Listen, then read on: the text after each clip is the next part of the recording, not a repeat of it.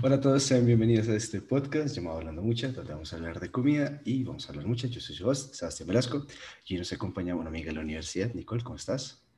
Bien, gracias. ¿Tú? Bien, cuéntanos tú, ¿qué estudias? ¿Qué haces con tu vida? Eh, soy estudiante de Administración de Mercado y Logística en la Universidad de La Sabana. Voy en sexto semestre. Y ya, ¿qué hago con mi vida? Nada. hago equitación, me gusta salir con mis amigos, mm, hablar con la gente, nada raro. Hoy es el primer capítulo de muchos en los que uniré mi mayor fascinación desde que estoy existiendo, las religiones y el conocimiento religioso, con uno de los mayores placeres de la vida, comer.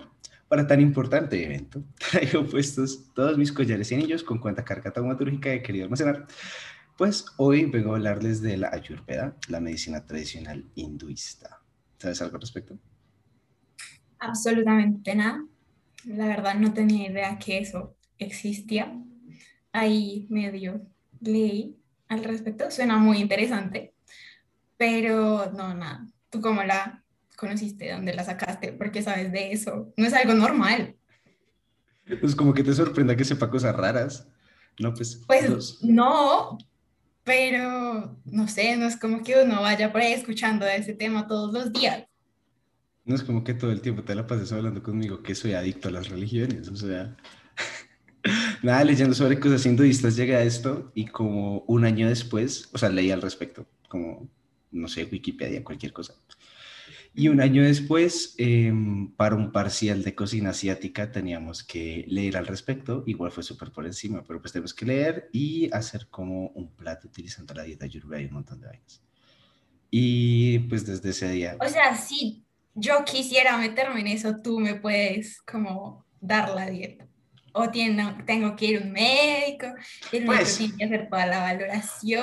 No, pues, o sea, bueno, ya, ya ahorita voy a hablar de cómo funciona exactamente, pero básicamente el concepto es nosotros venimos sanos y nosotros venimos equilibrados. Ahora nosotros, porque somos nosotros, nos desequilibramos solos. La idea es con la alimentación, bueno, y masajes y óleos y hierbas, bla, bla, bla, bla, volver a estar balanceados. Entonces, pues hay un montón de cosas que podría decirte, pero pues así que yo me considero experto ni de cerca o sea, esta vaina, pues hay universidades de esto, gente que dedica años y años y años. Y pues sí, pero entonces te les pusieron a hacer en el parcial, porque pues, ah, no, era buscar diferente eh, para cada persona. Ah, no, claro, era, mm, bueno, pues es que yo, como ya sabía el tema, lo que hice fue hacer como una clasificación del chef y con base en esa clasificación saber cuáles eran los alimentos recomendados y con base en cuáles son los alimentos recomendados hacer el plato. Entonces, cuando le entregamos el plato, le dije, le pasé como una cartica. Entonces decía como, Chef Alex Salga. Entonces decía como, no me acuerdo. Dice, no me acuerdo cómo fue que lo clasifiqué, pero pues sí, eh, yo qué sé. Eh, CAFA, bla, bla, bla, bla, bla, bla, bla, bla, bla, se recomienda comer esto, esto, esto, esto, el plato tiene esto, porque, eh, bla, bla, bla, bla, bla. Entonces, bajo el marco de la teoría, mucha información, pero pues decirte yo que soy experto al respecto ni acerca. Es un tema muy grande. Sí, no, ¿cómo crees? El Ayurveda viene del primer milenio antes de Cristo, por lo cual no forma parte de los textos védicos. Las Vedas, Rigveda, Samaveda, Yajurveda y Atharveda son los textos más importantes de, bueno, primordiales de los cuales surge toda la formación religiosa y ritualística de la religión hindú. Los dos primeros eh, son himnos de oración a sus dioses, eh, muchos de estos con el tiempo pasarían a ser un texto épico, conocido como el Mahabharata, un texto, pues ya este nombre es más famoso para la gente. Eh, el tercero, Yajurveda, siendo una guía ritualística donde se cimentaron muchas de las tradiciones exo y esotéricas. El último, Atharveda, es un texto menos aceptado por los practicantes modernos, solo algunas disciplinas muy específicas lo toman muy en cuenta. Eh, y a mi juicio es uno de los más divertidos, pues en el Atharveda eh, perdón, pues este es escrito por Atharvan, quien se supone es eh, el avatar de un dios, y Angiras, eh, dos rishis o sabios un avatar. un avatar es como la manifestación corpórea de un dios, sí, una esencia, entonces... Como la película. Ah, No, porque en la película es un cuerpo para un alma mortal. En este caso es un alma inmortal adquiriendo un cuerpo. O sea, es una cuestión más diosificada, pero pues de alguna forma funciona el ejemplo. Ok. en este Azarban y Angiras, dos rishis o sabios védicos, escriben sobre los sacrificios de fuego, el uso de las drogas como la efedrina y el somarraza, algo así como la ayahuasca.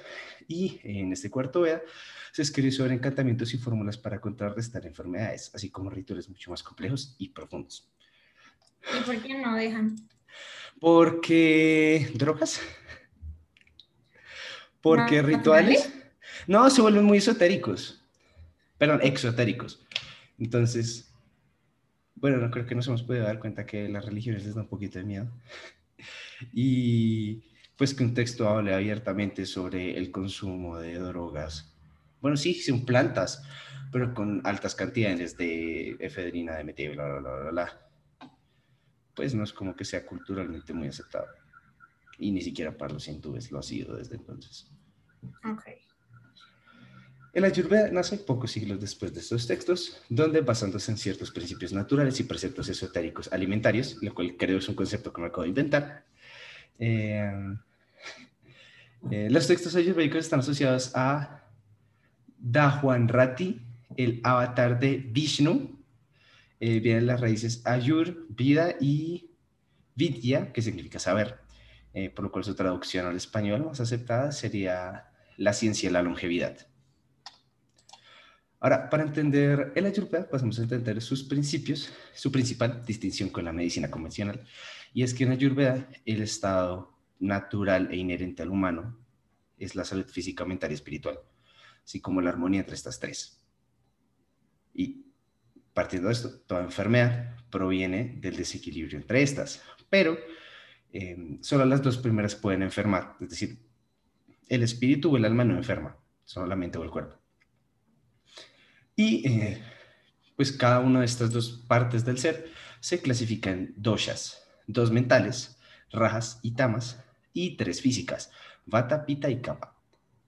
Y eh, con base en la clasificación de la persona, según estos, es que se desarrolla la práctica de la Ayurveda.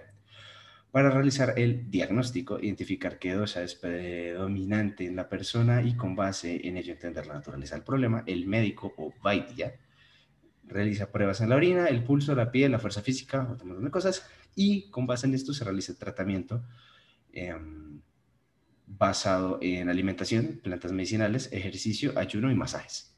Entonces, la práctica en sí de la Ayurveda es esto, alimentación, plantas medicinales, ejercicio y masajes. Todo lo que detrás es la teoría para poder llegar a saber cuál es la forma de tratar. ¿Y cómo salieron con eso? Dime.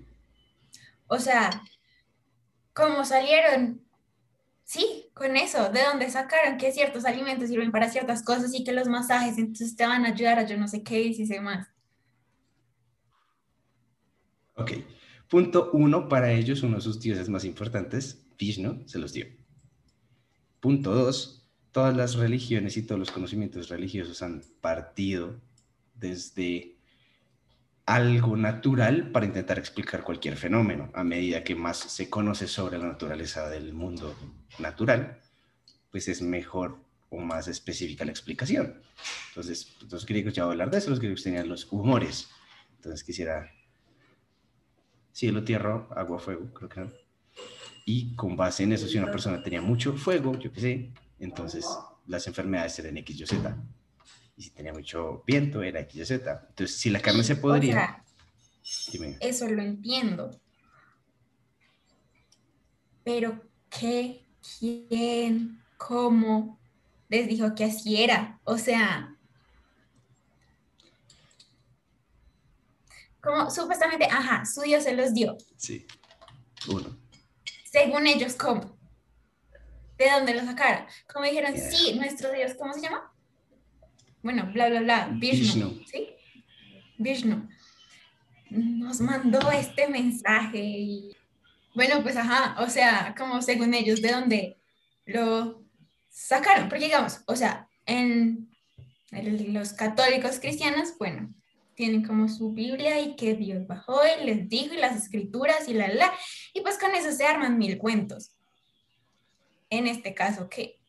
Seguramente es algo igual, no estoy puesto en cuál es la historia del desarrollo, precisamente, pero si se supone que lo escribió un avatar de sus dioses, pues seguramente es algo muy parecido. Dios bajó, dijo que era Dios, o bueno, uno de sus dioses, eh, nos dio este conocimiento y con base en esto partimos para otro montón de cosas. Entonces, pues no, repito, no sé exactamente cuál sea el desarrollo histórico de esta práctica, pero muy seguramente hayan empezado, pues como casi todos, con principios, que ya los voy a hablar, y a partir de esos principios empezaron a clasificar todo. Por eso digo como el valor esotérico de los alimentos, porque un alimento no tiene alta cantidad de éter, porque el éter no existe, pero para ellos como principio de la comprensión de cómo se conforma un ser y la naturaleza, pues el éter es una de las cosas que está presentes. Entonces el éter estará más presente en esto, esto y esto.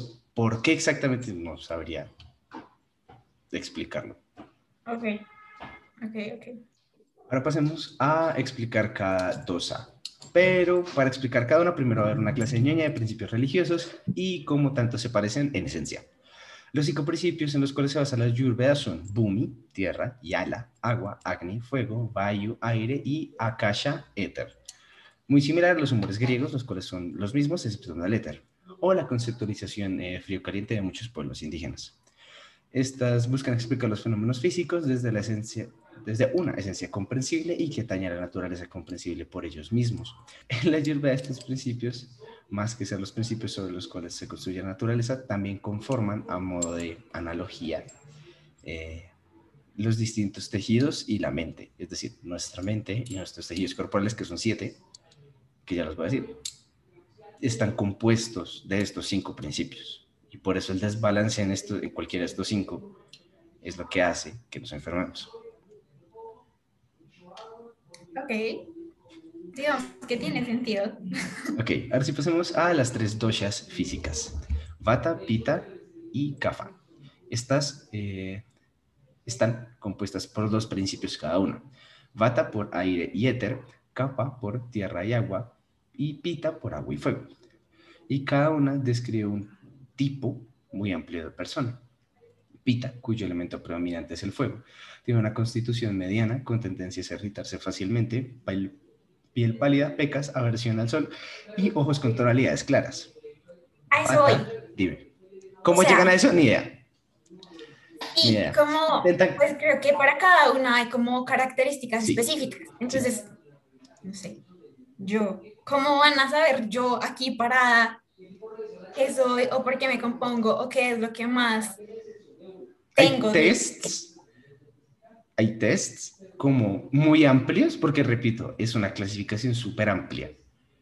Entonces, eh, hay muchos tests que te hacen, o sea, pues obviamente hay tests como en internet, a partir de cosas físicas y atributos, sí, fisiológicos. Y ya luego hay un montón de pruebas pues, que te harán los médicos Ayurveda que sí son súper profundas para poder saber cómo, mm, no sé, imagínate las pruebas estas que nos hacían hacer en core como evalúe de 1 a 5 esta pregunta y después ves un puntaje y como si sacaste entre 1 y 15 es que eres tal, entre 15 y 30 es que está entre 30 y 45 es que eres tal, algo así. Como hay un, hay un espectro inmenso y a medida que se van haciendo preguntas pues se va cerrando. Pues en este caso no son preguntas, es cómo eres tú. Por eso es súper global, porque necesitan aglomerar a toda la población de todo el mundo. Ok. Bata, cuyo elemento predominante es el aire, suele ser eh, de constitución ligera y delgada. Realizan actividades rápidamente, tienen mucha imaginación y un carácter y energía cambiante. Y por último, capa, cuyos elementos son igualmente dominantes. Tiene una complexión fuerte, energía firme, una personalidad tranquila y tendencias a la obesidad. Basándose en estos fenotipos y características de la personalidad, se determina y o ajusta eh, la dieta alimentaria. Ahora hay que recordar que el Ayurveda busca restablecer el balance y mantenerlo, pues este es nuestro estado natural.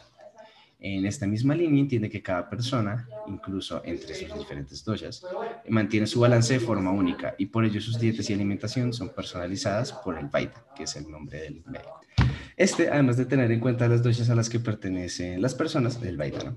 Eh, debe de considerar cuáles son los siete tipos de tejidos.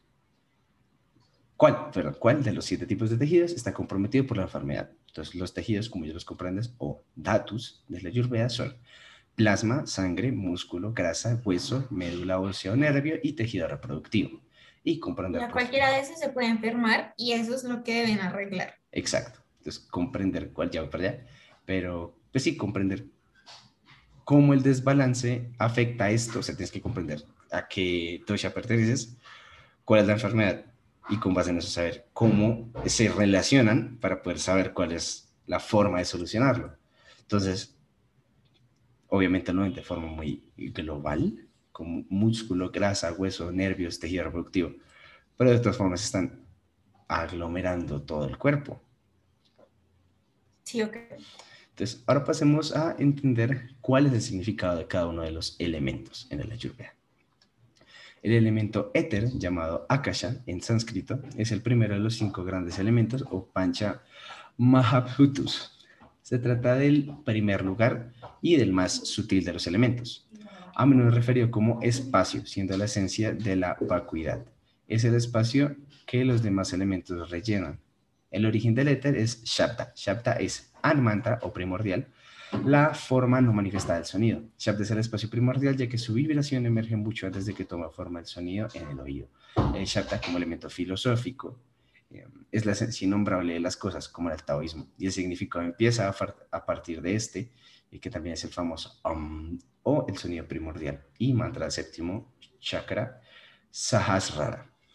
Eh, así, más sencillo, eh, el éter es Shabda. Shabda es, bueno, ya podría hablar dos horas de esto, pero es todas las cosas cuando son nombradas no pueden ser explicadas en su totalidad, porque la naturaleza de las cosas es cambiante. Ok, sí. Entonces, Shabda es la ausencia de esto, la existencia de las cosas sin la existencia del sonido, o sea, el principio primordial del cual parte todo. Ok, es como física con filosofía sí, Sí, es metafísica, es metafísica. Ok, sí. De hecho, um, eh, alguna vez he escuchado un tipo de explicación chistosa al respecto y es que dicen que um es el sonido primordial porque son todos los sonidos que puede hacer alguien, o sea, un bebé recién nacido, sin necesidad de modular nada. O sea, entonces, abres la boca, exhalas y la cierras y hiciste um. Por eso dicen que es el sonido primordial. Ok.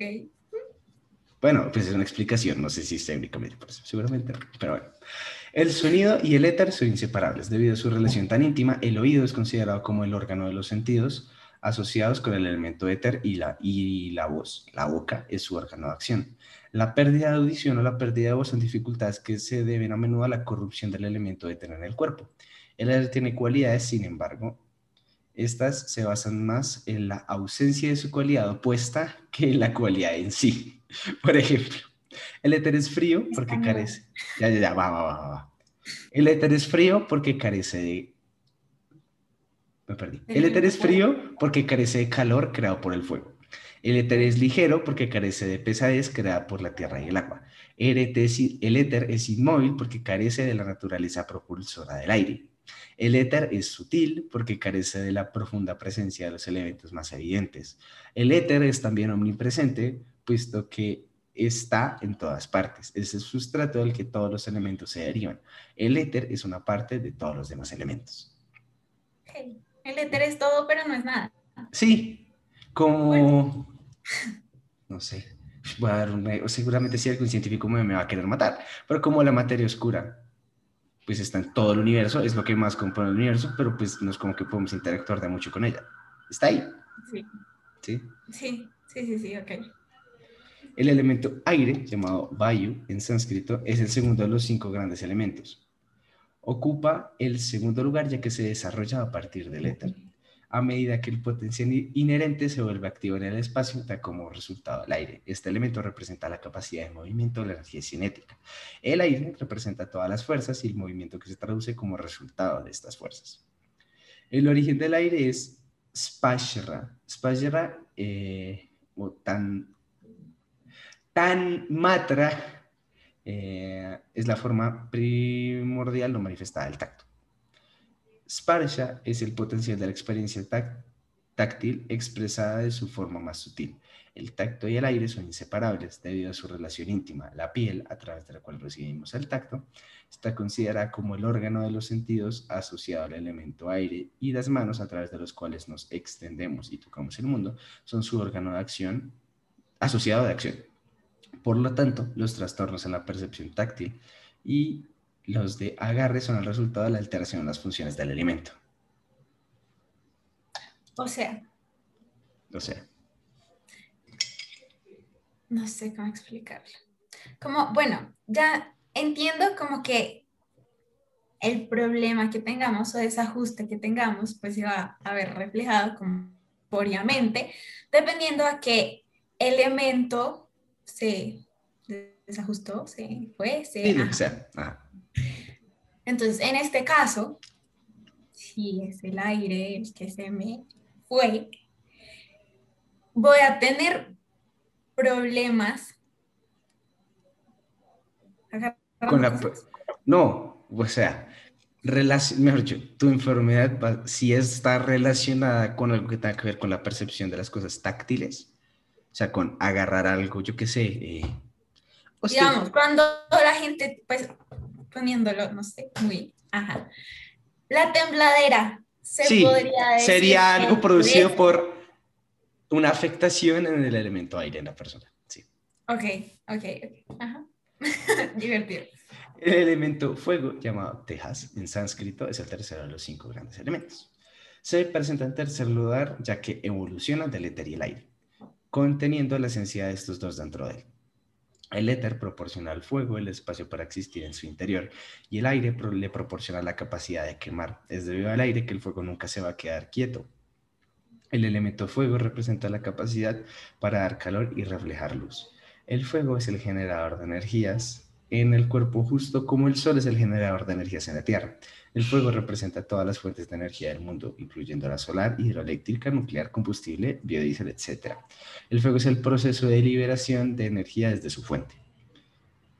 El origen del fuego es el Tanmatra de la visión llamado Rupa. Rupa significa forma o color. Tanto la forma como el color son el resultado de la percepción. Rupa es tan matra o primordial, la forma no manifestada, la percepción, la luz, la visión y por tanto el elemento del fuego.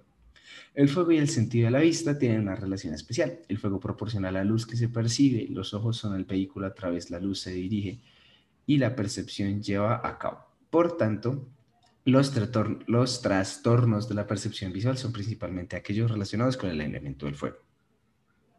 O sea, estoy jodida porque estoy ciega.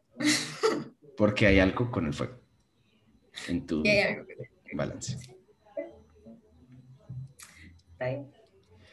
El elemento agua, ¿qué? No, nada. El elemento agua llamado apas en sánscrito es el cuarto. Aparece en cuarto lugar ya que evoluciona desde el éter. El aire y el fuego conteniendo la esencia de todos los elementos dentro de este. El éter provee al agua el espacio para que exista. El aire proporciona al agua la capacidad de moverse y fluir. La relación entre el fuego y el agua es más esotérica. El aire crea la fricción generada por el calor del fuego. El fuego se mueve en forma de fluidos o corrientes. En la evolución de un elemento al siguiente, su naturaleza pasa a ser más densa. Según el fuego se vuelve más denso, se enfría y toma mayor forma. Esta forma es la forma del agua. Como el fuego termina siendo agua. Ya, ya, ah, termino de explicar los elementos y voy a explicar esta aire porque es muy interesante filosóficamente. El origen del elemento agua es el tan matra del gusto llamado raza. Raza, en este contexto, es la relación de casualidad primordial de la experiencia del gusto. Raza es la energía casual que provee el potencial para que la experiencia de sabor se produzca. No es el gusto en sí. Sin embargo, ya que el gusto depende del elemento de agua para su manifestación, los trastornos en la percepción de los sabores se deben a un desequilibrio de este elemento. El agua representa la materia en forma de fluidos y el principio de cohesión de la física. El agua es la protectora del cuerpo, lo provee su alimento más básico. También lo protege contra la disolución del elemento éter, la aspereza y el movimiento del elemento aire y el calor del fuego. El elemento agua alivia todo dolor y la inflamación en el cuerpo. ¿Estoy bien? Sí, comprendido. Sí. El elemento tierra llamado Pithpi es el quinto de los grandes elementos. Está en quinto lugar porque evoluciona de cada uno de los cuatro anteriores, éter, aire, fuego y agua, conteniendo la esencia de estos dentro de él. El éter proporciona a la Tierra el espacio para existir, el aire proporciona a la Tierra movimientos sutiles vistos desde un nivel subatómico. El fuego o energía está latiendo dentro de la Tierra atado por los enlaces químicos de la, que de la naturaleza que mantiene la estructura junta. Einstein cuantificó esta relación como su fórmula superfamosa, energía igual a masa por velocidad al cuadrado. E, energía representa el elemento fuego, M, masa representa al elemento tierra, C, velocidad de la luz representa el elemento aire. El agua también es inherente a la tierra. El agua es el puente entre el estado gaseoso de la materia y el estado sólido. Según la materia se vuelve más densa, el gas, aire, éter y fuego se funde en agua, materia fluida el proceso de densificación continúa hasta que la materia se convierte en sólida. La Tierra es el representante alimentante de la naturaleza sólida de la materia. El origen del elemento es el tan matra del olor llamado Gata. El estado del elemento tierra en el cuerpo y la capacidad para leer están profundamente conectados. Gada Mantra es eh, la causa primordial de la experiencia del olfato. Es la semilla, la energía potencial que emerge del cuerpo causal que brota, que brota del elemento tierra. Este elemento entonces genera el potencial de la experiencia del olor en el cuerpo, en el cuerpo sutil y las estructuras a través de las cuales se puede experimentar el olor en el cuerpo físico. Así, el Gada Mantra tan tan mantra no es el olor en sí mismo, sino que el olor depende de este. Los trastornos en la capacidad de oler, pues reflejan un desequilibrio en este elemento. No, otra vez. Ok. Eh, el elemento tierra no hace que huelas. El elemento tierra es el medio a través del cual hueles. O sea, tus, tus receptores en tu nariz están ligados al elemento tierra. O sea, es la potencia de la experiencia per se, es la fuente del olor. O sea, el aroma y la fragancia no vienen de la tierra, sino nuestra capacidad de percibirlos viene del elemento. Ok, ok, ok. Pues en español es más fácil. Esta cosa es, no sé, me parece muy divertida cuando la estaba leyendo otra vez porque están explicando el origen de todas las cosas. Desde el éter que, uy, lo voy a poner en términos muy cristianos, pero desde que no había nada, se crea la luz, la materia, todo, Big Bang. Para ellos, ok, para ellos creo, ¿quién creó todo? Eh, Brahma. De hecho, vivimos en el sueño de Brahma. Ah, ok. Lo cual, ay, puta, es, es, genial. O sea, pensar que vivimos en el sueño de Dios es muy divertido porque de alguna forma lo que pensar que vivimos en el sueño de un Dios. Espera, o sea, lo hemos hablado muchas veces. Fondo, no forma. No interesa eso. Lo que interesa es lo que significa. Lo que significa es lo que es, lo que es real, no es lo que estamos viviendo. Como ese caso no, sería real. No, lo que es real es lo que, lo, lo que está real, es lo que está detrás. Si es un sueño, nada es real. O sea, no es como porque lo que soñé anoche, su significado o lo que me quería decir profundamente, o el mensaje que me quería transmitir lo voy a aplicar en esta vida. O sea, no, pero no, somos un Dios todopoderoso para soñar cosas. Nuestros sueños pues no son lo mismo. Sí, sí, sí, o sea, eso lo entiendo. Pero si estamos en el sueño de alguien y si mi mentalidad y forma de vida está basada porque estoy en el sueño de alguien, pues nunca voy a tomar realmente responsabilidad de lo que hago o no hago porque no fue mi decisión per se. Y ese es el maldito problema del, y ese es el maldito problema de los judeocristianos. Los hindúes, ellos, o sea, escucha, espera, espera, espera, espera, espera. Sí, entiendo, entiendo dónde vas. Sé que esto es lo que piensan los hindúes. Ellos no sufren de este problema. Los judeocristianos sí.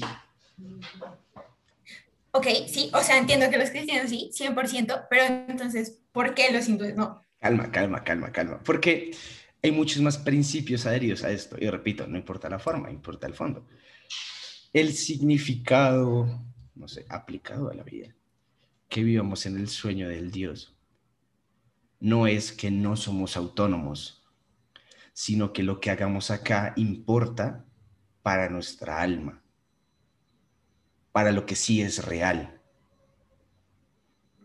O sea, a ver. O sea, sí, entiendo lo que dices, pero no tiene sentido. Como, listo, ajá. O sea, estoy consciente como que ellos creen en el alma, espíritu, etcétera, etcétera. Pero si estamos en un sueño, entonces ¿a dónde me voy? ¿Salgo del sueño ya? La idea, que es el samsara o las reencarnaciones, es seguir viniendo, seguir teniendo cuerpo hasta que tu alma esté preparada para volver a reunirse con Brahma. O sea, cuando tu alma esté preparada para ser uno con Dios, entonces dejas de tener vidas. Dejo de existir. No, existes con Dios.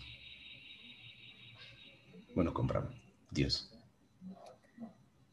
No me convence. Es muy parecido, sin reencarnaciones, pero es muy parecido a lo que dicen los judeocristianos. No, o sea, sí, como que comprendo todo eso y eso se lo enseñan a uno en filosofía en noveno décimo.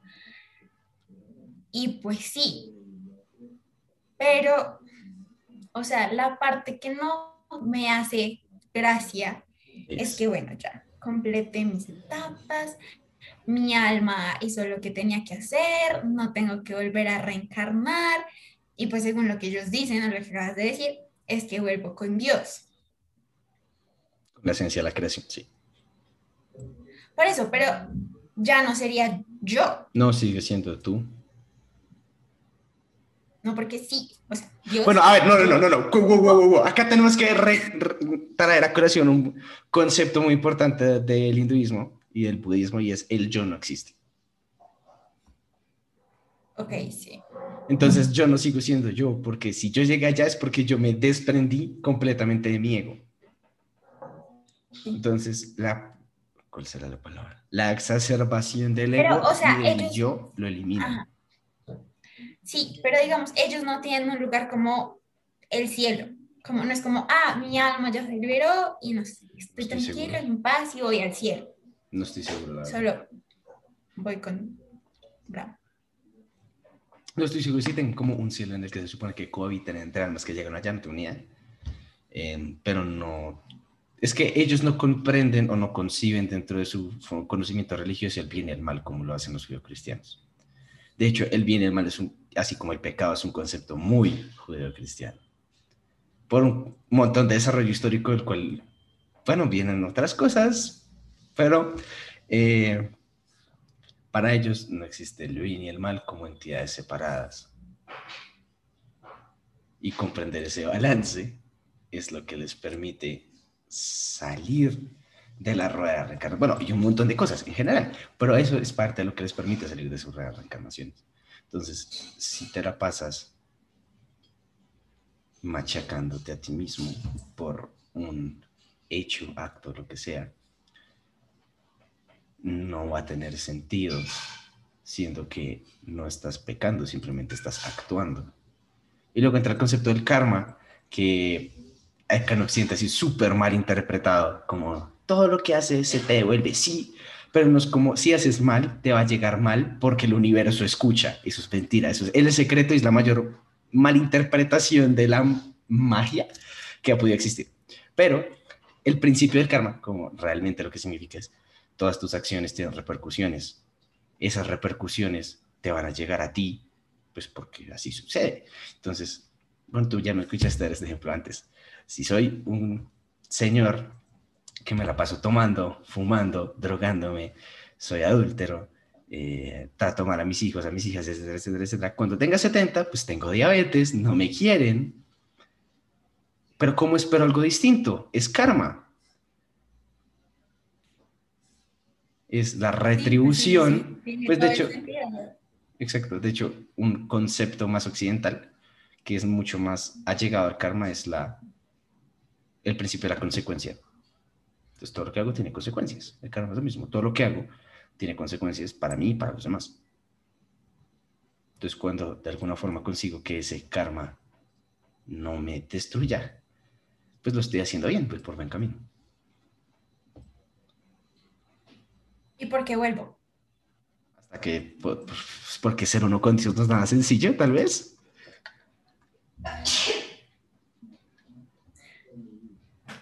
Pues sí, pero no. O sea, muero y a dónde se va mi alma. Se recicla. Antes de volver. Vuelves. O simplemente es como morí, mijito, alístese que vuelve. Sí. Pues no están así porque se supone. O sea, hay. No hay un tiempo como de vacaciones, hay como una, reflexión. Una frase, no. Hay una frase que me dijo alguien que me cae muy bien, que era pues no es, o sea, ya la voy a aterrizar, pero es algo así como, el infierno es una larga tortura o una corta reflexión. Para ellos pues no funciona exactamente así, pero es algo así como, mueres, pero el tiempo forma parte de la ilusión que nosotros vivimos, experimentamos, es una ilusión. Lo que es real es atemporal. Ergo, no es como que vengas, te esperas ahí para que haya un cuerpo para entrar y vuelves y te metes. Dependiendo de tu experiencia como ser o en la de tu alma, reencarnas en un cuerpo o en un animal. Por ejemplo, por eso no comen vacas, porque para ellos son, si no estoy mal, es un paso por encima de la vida humana. Entonces, si lo haces muy bien, reencarnas en una vaca. Y si lo haces muy bien como vaca, pues ya pasas al siguiente escalón. Comes pasto. Sí, no, no tengo ni idea. No, no, no, pues seguramente estoy diciendo una estupidez, pero sí sé que las vacas son sagradas en parte por eso. Porque se considera una parte dentro de los ciclos de reencarnaciones. Am, digamos que sí. O sea, sí, entiendo eso. Y pues la verdad, me parece muy, no sé, curiosa y diferente pues a todo lo que a las personas católicas y cristianas les súper Y pues es una forma diferente de ver la vida. Pues, Pero pues igual, no siento, como en todo hay gaps, hay cosas que no se pueden no, explicar, completamente, sí. Hay vainas de aquí No y de existe, allá. no existe religión perfecta, no deberían existir, pero tienen Sí. una concepción de la vida que es mucho más liberadora. Y no sé, lo que se me acaba, Sí, sí, acaba de sí. venir a mi mente es en las misas católicas, creo, que dice como por mi culpa, por mi culpa, por mi gran culpa. Pues sí, no sé, o sea, si sientes culpa por algo, pues está bien, pero ¿y? O alguna vez en voy. alguna vez en coro, uy, fue increíble, el Papa hizo la vaina esta como, básicamente le dio la comunión a todos, en mitad de pandemia que salió con una cruz y así, ya todo el mundo estaba perdonando sus pecados, una vaina así, no me acuerdo cómo se llama, eh, pues mi profesora era hipercatólica y no me acuerdo qué dijo, dijo algo al respecto, como de la confesión, y yo, ay, Dios mío. Entonces, profe, tengo una duda. O sea, entiendo que se supone que tú vas, te confiesas y Jesús encarnado, no, el, es algo así como el cuerpo de Cristo entra en el papa, este cura, lo que sea. Pero bueno, se supone que entra y te perdona. Y tienes que rezar tres padres, Dios, Dios, Ave María, lo que sea. Se supone que Dios te perdonó. Entonces ese pecado no va a entrar en el juicio cuando te mueras. ¿Qué pasa si tú no eres capaz de perdonarte? ¿Podrías ir al cielo sin haber perdonado algo que hiciste en vida? Nunca supo contestarme. Nunca le dio para decirme nada. Me dijo, como es falta de fe. Y yo, profesor, no tiene sentido. Entonces le empecé a desglosar porque no tenía sentido. Cambio de tema. Pero es, no sé, esta forma de verla como de los taoístas, de los hinduistas, de los budistas, es mucho más liberadora hasta cierto punto, en el sentido que no existe el bien y el mal como algo único o como algo sin estar vinculado a su opuesto. Y ese es uno de los mayores dilemas teológicos de los cristianos. Y es que si Dios es la manifestación máxima del bien, entonces ¿por qué existe el mal si se supone que no se moverá una hoja sin que Dios quiera? Sin que Dios sepa, ¿no? En, sí. en ese sentido Dios es malo o es incapaz. El cuatrilema de Epicuro, como o Dios es malo y es capaz o es incapaz, por ende no puede ser la manifestación máxima del bien omnipresente, bla, bla, bla, bla, bla, bla, bla, bla, bla. Y ese problema se resuelve al comprender que el bien y el mal no son cosas separadas, solamente hay hechos y quien cataloga cómo tomárselos es uno. Por eso la meditación forma parte tan importante de estas religiones, porque la meditación, bueno, bien enfocada o con ciertos, objetivos específicos, busca en parte que tú como persona seas capaz de aceptar lo que has hecho y seas capaz de perdonarte a ti mismo, y seas capaz de seguir adelante con tu vida, de alguna forma aceptando todo lo que existe en ella. Me puse muy ñaño, me puse muy ñaño ya. de acuerdo. Es verdad, o sea, no sé, la gente se complica mucho. Sí. Esa es la conclusión. Es como nos criamos. Pero bueno, o sea, igual es necesario. O sea, como que sí, obviamente, ninguna religión es perfecta. Cada una tiene como sus cosas buenas, sus cosas malas. Pero me he dado cuenta que con el paso del tiempo son necesarias, por lo menos para la... En el mundo en el que vivimos hoy y como la gente comprende las cosas, o bueno, quiere llegar a comprenderlas, pues es necesario. O si no, el mundo sería un caos. O sea, Tristemente. sería peor de lo que ya es. Tristemente. Sí. Sí, son, son necesarias. A todo mi pesar y mi dolor, pero sí son necesarias. Y bueno, con estos principios se forman las dietas y terapias de la Ayurveda. Ahora voy a dar un ejemplo de una dieta recomendada para una persona sana y mantener su balance. Y una guía, según la Ayurveda, para el tratamiento de una de las enfermedades más terroríficas de la actualidad, el cáncer. Pero antes voy a dar unas recomendaciones generales según cada dosha. Entonces, a los vata se les recomienda comer cereales cocidos, productos lácteos, verduras cocidas y verduras cocidas, mientras eh, se les previene consumir frijoles y ensaladas crudas. Esos son los- de, Vata. y en español es. Voy, voy, voy. Voy. Ya, ya, ahorita vuelvo y repito los fenotipos. Pita debería comer ensalada cruda, leche y semillas, mientras que no debería comer alimentos picantes, fritos y o ácidos. Y los kapha eh, se benefician al comer trigo, alimentos picantes, verduras cocidas y saladas.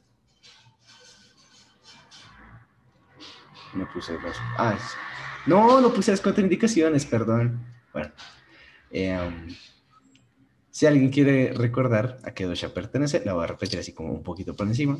Pita, constitución mediana, fácil de irritar o enfadar, piel pálida, ojos eh, de tonos claros. Vata, constitución ligera y delgada, ágiles mentalmente, entusiastas, gran imaginación, carácter y energía cambiante. Capa, complexión fuerte, energía firme, personalidad tranquila y tendencia a la obesidad. ¿Cuál dices que eres? Yo, Vata, Sí. Ese es el segundo, el El segundo. primero. el segundo. Pues en el orden que los puse, Sí, sí, sí. Así está. Ok. según tú, ¿cuál eres? No. De pronto también el segundo. Que del primero hay cosas, pero no 100%. Pero también hay como dominante y secundario, decirlo de alguna forma. De hecho, la dieta que voy a leer es como de alguien que es como capa, pita. O sea, el, los elementos que destacan más en esa persona son capa y luego pita. Ok. Y, ah, bueno, también otra explicación que no sé si la dejé clara o no, es que todos los elementos están presentes en el cuerpo, pero no están presentes en igual cantidad. Sí. Siempre hay unos que son predominantes. Y la, no sé, el desorden dentro de esta predominancia es lo que lleva a que las personas se enfermen. Es muy curioso. O sea, como todo lo que estás diciendo, somehow, como que se relaciona mucho, como con esos tests de personalidad que uno Sí. le pueden hacer. Sí, súper sí. Es muy chistoso porque esto es como con elementos y pues en el otro te dice como, no sé, extrovertido, introvertido, no sé, Sí, pues esto es mucho más animada. esotérico. Repito, esto existe hace, creo que es anterior a los judíos.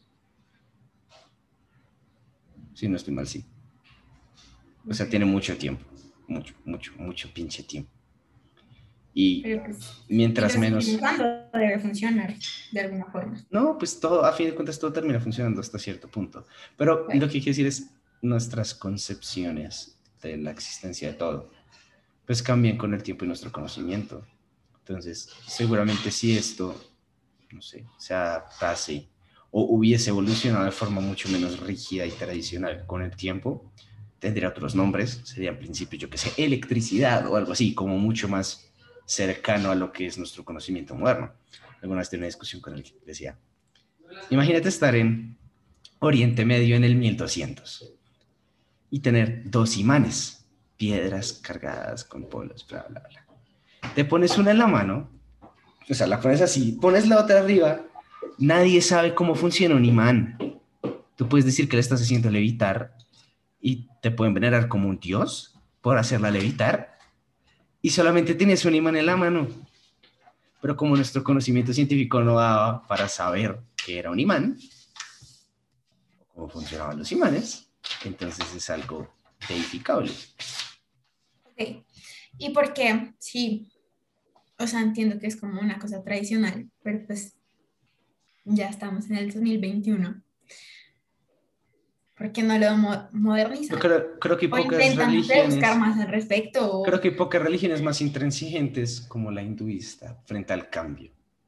Y en cuanto a sus principios, porque pues ahorita está diciendo como ellos entienden todo lo moderno, por ejemplo la Ayurveda, todo lo moderno entiende desde estos mismos principios. O sea, no cambiaron los principios, cambiaron su forma de conceptualizarlos. O sea, lo modernizaron en ese sentido, no cambiaron la esencia, no cambiaron en general. Pues lo que cambiaron los principios no están mal, o sea, pues obviamente no están mal ni bien, pero pues son los básicos, o sea, literal es como lo que todos nos enseñan en cualquier clase de biología, física o química, tierra, agua, aire, existencia. Sí. O sea, lo que hicieron fue conceptualizarlos desde una base más científica más que intentar modernizarlos de alguna forma. De hecho, casi el 90% de la información que saqué acá viene de un college que se llama como California College of Ayurveda. Entonces, es, pues esta gente tiene un montón de información, métanse a la página, genial, pues si les interesa. Em, pero de alguna forma intentan dar una explicación más entendible para nosotros a cómo se forman estos mismos principios en las cosas. Como, repito, mismo ejemplo, si estaba yo hace 4.000 años, o como los griegos hacen, no me acuerdo cuánto, 2.000, y tenía que explicar por qué la carne se podría, pues entonces decía que el humor de, yo qué sé, la tierra incrementó y como incrementó, entonces salieron larvas. Pero pues ahora puedo decir que hay un proceso de putrefacción, un proceso de acidificación láctica, bla, bla, bla, bla, bla, pero porque ahora tenemos ese conocimiento todo lo explicamos desde el conocimiento que tenemos. No me acuerdo quién decía algo así como que la magia es la ciencia que no podemos explicar.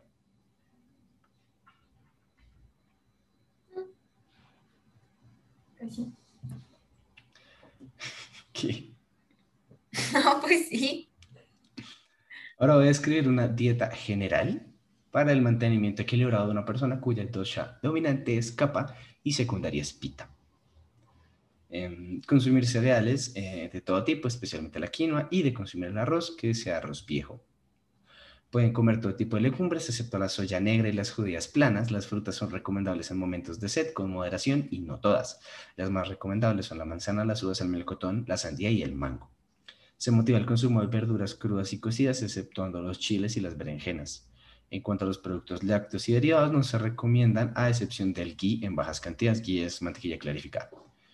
Eh, así como reducir al mínimo el consumo de carnes rojas, priorizando las carnes blancas, los pescados y los mariscos. sí, es que en general simplemente es una forma un poquito lógica de comer ya. Los capapitas deben consumir altos volúmenes de agua y a poder ser en infusiones de cúrcuma, cardamomo, clavo, cilantro y endulzados por miel. Con miel. Entonces, o sea, una arepa con mango y miel me la puedo comer sin problema. Creo que sí. Sí, creo que sí te la puedes comer sin problemas. Ah, bueno. Igual tú no eres capapita, entonces pues te quería ver según tus doshas, ¿cuál serías? Uy, ahorita... Sí, pero en dado caso. Ah, sí, perfectamente podrías. O digamos, pizza con piña, ahí está la fruta, perfecto. Sí, pues da pena, pero sí, completamente podrías. Es bueno, pues sí, es que en general es no sé, una forma lógica de comer. Obviamente hay un montón de normas cuyas bases son completamente esotéricas, no científicas, pero casi todo lo que plantean tiene sentido en la manera en que te están diciendo que comas de forma balanceada y que comas acorde a tus necesidades. Y es una de las cosas más, no sé, pues igual en los capítulos anteriores he hablado de esto hasta la saciedad, pero es entender que las dietas que se come un influencer X, Y, Z a ti no te sirven porque tú no eres esa persona, tu cuerpo no funciona como esa persona, tú eres tú. Entonces tú mira a ti qué te sirve. Sí, señor. No te estoy regañando, te estoy diciendo. Sí, regañada y todo. No, tú, yo sé, tú no comes, pero pues en general, lo digo como porque me estresa que la gente se pegue a dietas estúpidas, pero bueno. guarde eso. Ahora vamos. Balancear, estás hablando del balance, ahí hay balance. Smirnoff con infusión de frutos rojos. Balance cómo. Ahí, mira, la infusión. Acabas de leer la dieta, ahí, esto entra perfectamente. No, de hecho, bueno, los que acabo de leer no pueden consumir alcohol. No deberían. Se supone que nadie debería consumir alcohol. Pero es divertidísimo porque nos intoxicamos, entonces, pues, desde que somos que desconscientes nos intoxicamos. Pero si ves, por eso es que después uno tiene que llegar a estas dietas y ver cómo uno hace el balance. Lo digo, como especie, o sea, no me acuerdo cómo se llama el tipo, como en 1913 o algo así, puso una teoría que en el 2017 corroboraron, genial, que es algo así como nosotros somos humanos por las drogas. O sea, además de nuestro desarrollo como especie, obviamente está ligado a un montón de, un montón de factores, el consumo de carne, cocinarla, como lo que en el cuarto capítulo, creo. Y así un montón de cosas. Todo eso está relacionado, sí, pero eh, parte de las conexiones neuronales que tenemos y la capacidad de ser seres conscientes de nuestros propios pensamientos viene del consumo de drogas, eh, bueno, sí, de plantas con altas cantidades de DMT. Entonces, lo que este tipo planteaba hace un siglo y pico era que eh, algún mono, pues sí, algún ancestro del humano, algún día se metió una mata que tenía un montón de DMT, se la comió, comió mucha. Entonces tuvo visiones, alucinaciones, etcétera, etcétera, etcétera. Y el hecho de que tuviera esas alucinaciones hizo que su cerebro desbloquease de alguna forma más capacidad, es que no sé cómo plantearlo sin sonar cero científico, pero sí, como que nuestro cerebro hizo más conexiones para ser capaz de procesar todo lo que estaba viendo. Y hacer eso de forma recurrida por mucho tiempo, pues milenios y evolución, llevó a que nuestro cerebro funcione como funciona. Y pues, en el, en el, 2017, un científico, no tengo los estudios porque no los leí para esto, lo digo de memoria, pero no me acuerdo cómo se llama, el caso es que un estudio científico, súper serio, o sea, una universidad seria, dijo que el consumo creo que es de, de MT y efedrina, Em, en bajas cantidades por periodos prolongados, bla, bla, bla, hacía que el cerebro tuviera mayor capacidad de raciocinio. Pues. O sea, somos humanos porque nos drogamos. por ahí? No, yo no hago esas cosas. Son del diablo. Del diablo, obvio. Por último, voy a explicar cómo la ayurveda eh, puede ayudar al tratamiento del cáncer antes de hablar sobre lo que sale en esta página, porque esto es un copy-paste descarado, eh, ellos lo primero que dicen es que no recomiendan únicamente tratarse con ayurveda. O sea, dicen que el tratamiento más efectivo es el tratamiento mixto, o sea, convencional y medicina tradicional, ya sabe cualquier tipo. O sea, como sigue tu proceso, pero hay cosas que ese proceso nunca te va a poder suplir. Nosotros te las vamos a suplir. Entonces, eh, la es como una alternativa. Es como hazlo. Un complemento. O sea, lo recomiendan como un complemento. Entonces, el Ayurveda enfocado al paciente en varios niveles, físico, mental y espiritual. Eh, el primer nivel es el más superficial y es enfocado hacia el síntoma, haciendo referencia al tumor en sí. En el nivel físico más superficial están las hierbas que pueden reducir el crecimiento del tumor y quizá detener la metástasis. Las hierbas pueden aplicarse internamente en el tumor o como una pasta aplicada sobre el mismo, actuando directamente en el cáncer y promoviendo una curación desde lo más profundo cuando se usa de acuerdo con el Vikruti del paciente. El Vikruti es el nombre hindú de cuál es tu principal y cuál es tu secundaria. ¿Cómo que internamente?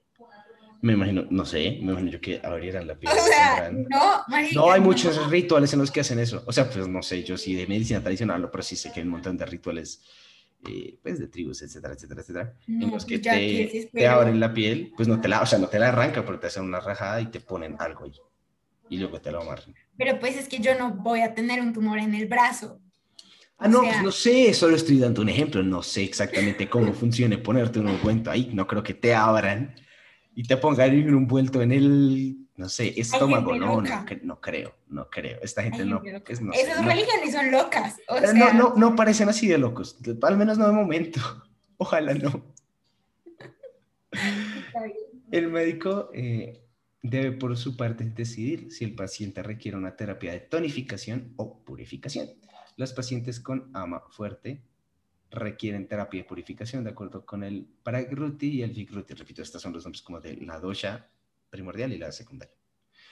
Las terapias de purificación reducen el ama junto con el exceso de dosha, limpiando el srotas y el nadis del cuerpo. El prana, que es como el estado, ¿cómo Sí, es como el estado correcto, por decirlo de alguna forma, el bien, puede fluir libremente y ayudar en el proceso de curación. La purificación es una terapia de reducción, reduciendo el datus del cuerpo, así como los doshas. Ya que esto debilita el cuerpo, debería ser practicado solo en pacientes que sean muy fuertes. La terapia de purificación puede ser vista de forma similar como citotóxica lo que significa que destruye las células. Cuando se aplica apropiadamente a la destrucción celular, se hace directamente sobre las células cancerosas. ¿Cómo? Bueno, los pacientes débiles deberán ser sometidos a terapias de tonificación y fortalecimiento.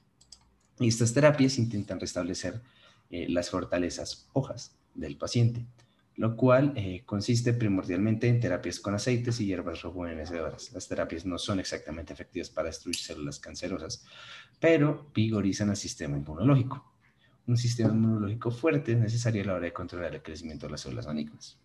Lo ideal sería que los pacientes comenzaran el tratamiento ayurvédico a la edad temprana de la enfermedad, cuando ellos están más fuertes, permitiendo al médico conducir al paciente eh, a un periodo de purificación.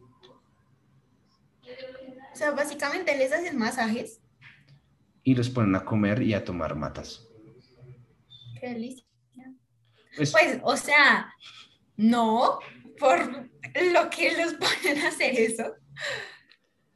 Pero bueno, o sea, como que digamos que es una, no sé, escapatoria, como un tiempito de relajación dentro de todo eso. No, pues sí, la verdad, no tengo ni idea exactamente cómo se hagan los rituales y las terapias, pero pues claramente es mucho más a gusto estar conectado a una máquina de quimio y tener radioterapia. Completamente. Pero pues igual les ponen a hacer eso, ¿no? O sea, ah, sí, sí, sí. Pues, ah, sí, no. O sea, pues ellos como, pueden, como solo hacer tratamiento medicinal, pero no lo recomiendo. Em, mm, mm, mm. no tengan fe, pero, pero ajá. Pero no sean idiotas y recorran a la ciencia. Es que la gente está pendeja. Bueno. Pero no es este proceso deja, el cuerpo del paciente purificado y su sistema inmunológico fuerte. Además del manejo de amas y hojas, el sistema más importante del cuerpo a manejar es el sistema digestivo, considerado la raíz de las enfermedades físicas. Un sistema digestivo saludable ayuda a la recuperación de los tejidos del cuerpo. El sistema digestivo es manejado mediante la remoción de ama, una dieta rica en hierbas. Por último, y de reflexión personal, me gustaría transmitirles mi forma de ver esta medicina tradicional. A excepción de las enfermedades infecciosas, eh, todas las enfermedades provienen de dentro del cuerpo. Y si padecemos de alguna de estas, es por algún desbalance en este, si quieran verlo de forma esotérica o no. Y si bien puede que los doshas no cubran a plenitud, o no puedan hallar la solución para todas las personas con algún problema o que quieran mejorar sus rutinas alimentarias, considero que es una buena aproximación conceptual a la alimentación personalizada y cuya base es el balance. Por ello, invito a cualquiera que le parezca interesante o quiera probar a realizarse un test que por ahí en internet y eh, con mucho cuidado intentar adaptar a sus, sus, dietas a algo más orientado a la comprensión ayurvédica de la alimentación balanceada. ¿Tú lo harías? Sí. Sí, o sea, si puedo seguir comiendo carne tranquilamente, sí. Porque yo soy la persona más carnívora del mundo, amo la carne. Pero en general sí. O sea, no es algo loco, no es algo inllevable, porque no es una dieta, es una forma de alimentarse. No es tan grave. O por lo menos no suena tan grave bajo el marco de la teoría. Sí, digamos que ¿Tú lo harías? no sé. O sea, aquí de lo que escuché, pues sí suena súper interesante. Pero, no sé, como que soy muy picky a la hora de comer. No, ¿qué? Ciertas. No, ¿qué? Tú jamás. Entonces, no, digamos que, o sea, yo no tengo problema en comer cualquier cosa. El problema es que cuando a mí me dicen como no puedes, ya, como que mi cuerpo es como, ya, eso es lo que quieres, eso O sea es lo que, que necesitas, o sea que si te digo que, que que no puedes comer pimentón, ¿vas a comer pimentón por fin? No, tampoco hasta allá, pero, pero sí, no sé, hay como cosas, digamos, no sé, bueno, es que tampoco es como que coma leche, pero digamos que yo fuera así amante de las cosas lácteas, obviamente, porque me digan que no coma cosas lácteas, no es como que vaya a parar de comer cosas lácteas o cosas por ese estilo. Entonces sí, me parece interesante, me parece cool, pero no sé, tengo conflictos internos. Estas han sido todas las maricadas que quería hablar por hoy. Gracias por llegar hasta el final de este capítulo y solo les puedo desear lo mejor. Que nos encontremos otra vez la próxima semana. Estoy hablando mucho. Gracias, Nicole, por estar acá. Gracias por acompañarme en esta travesía No. por la medicina tradicional hindú. A ti, gracias por tenerme acá. La verdad, muy divertido. No esperaba que fuese tan interesante, si te soy sincera. Pero no, muy chévere, la verdad. Sí, me gustó, me gustó.